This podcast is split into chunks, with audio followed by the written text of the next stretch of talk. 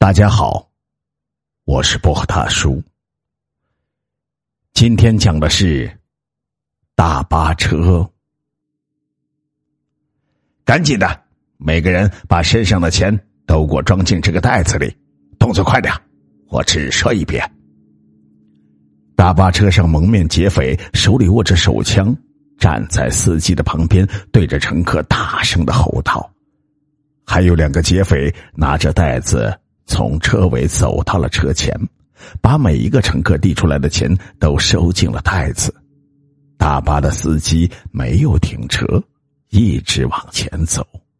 这里是偏僻的傍山路，此刻是凌晨五点，漆黑的山路上只有这一辆大巴低速行驶着，发出的声音小到几乎听不到。已经是农历二十八号的凌晨，车上都是回家过年的人，沉睡在梦乡中的他们，偶尔会有人露出笑脸，仿佛在梦中已经梦到久违的家人。然而，三个劫匪的出现打破了他们的美梦，在如此偏僻的地方，估计也只有他们这一辆大巴。这条线路是通往一个偏僻穷苦的山村。平常很少有人来。都自觉一点，钱是身外之物，性命才最重要的，不要偷偷藏起来。如果被发现，那么后果……哼！拿枪的劫匪一双狰狞的眼，脸上的肥肉也因为他的狞笑一颤一颤，扬着手中的手枪，不断的恐吓。很快。后面的两个劫匪就把乘客的钱财尽数连进。大哥，这一手赚的不少哈，回去可以尽情的享受了。其中一个瘦瘦的劫匪满脸金光的对着领头的劫匪笑道：“你懂什么？这些钱得等大哥分给我们，没有大哥就没有我俩，懂事儿的。”另一个胖胖的劫匪伸手拍了一下瘦劫匪的头，顺便拍拍马屁：“哎，对对对对对，等大哥吩咐，等大哥吩咐。”瘦劫匪憨憨的一笑，目光转到手里的袋子上。领头的劫匪没有应答他们，把枪指向了司机，冷喝道：“停车！”被枪这么一指，司机满脸的苍白，显然是非常的紧张，颤抖的停下了车。车门一开，两个拿钱的劫匪就跳下了车。领头的劫匪巡视了一遍车内，每一位乘客皆是满脸苍白，双目满含恐惧，看着劫匪，仿佛担心他不高兴就会开一枪。领头的劫匪似乎很满意。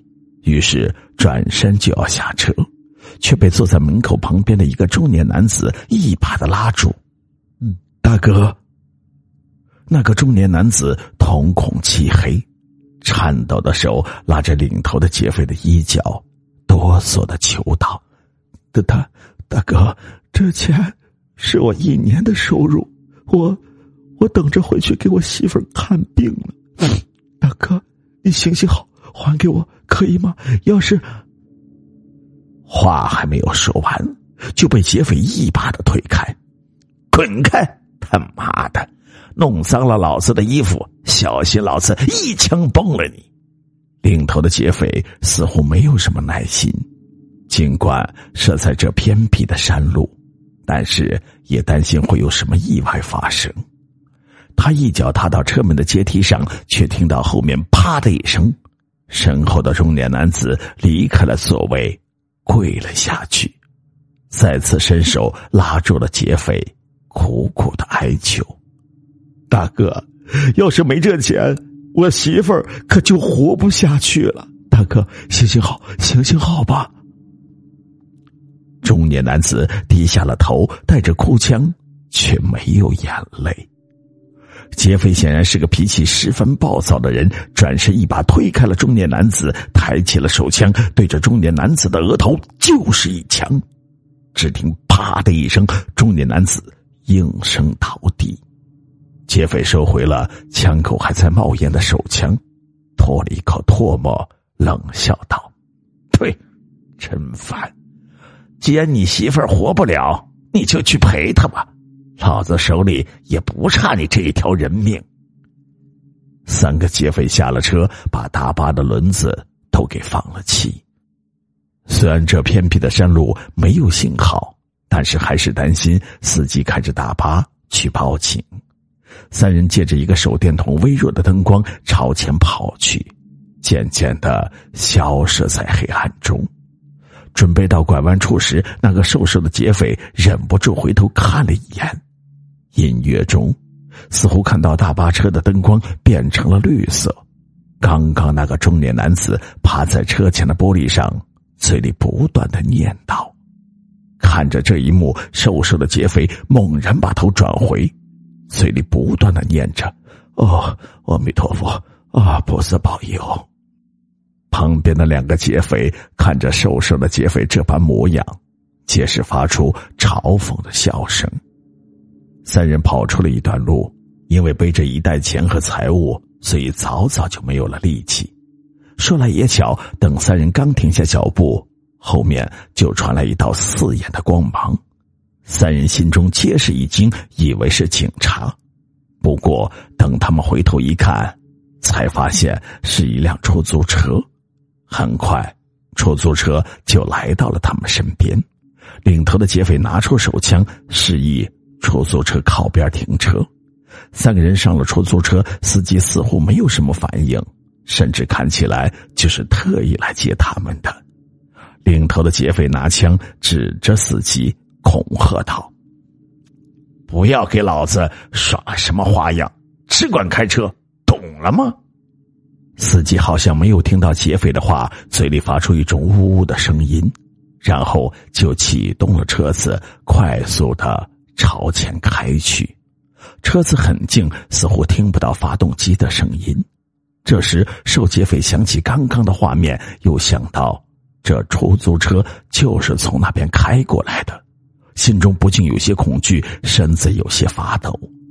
旁边的胖劫匪发现了他的不对劲儿，就问道：“哎，第一次干，总会是这样的，你不会吓傻了吧？”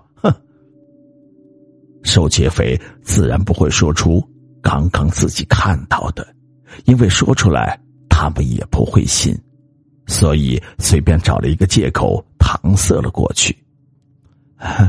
可能是因为太冷了吧。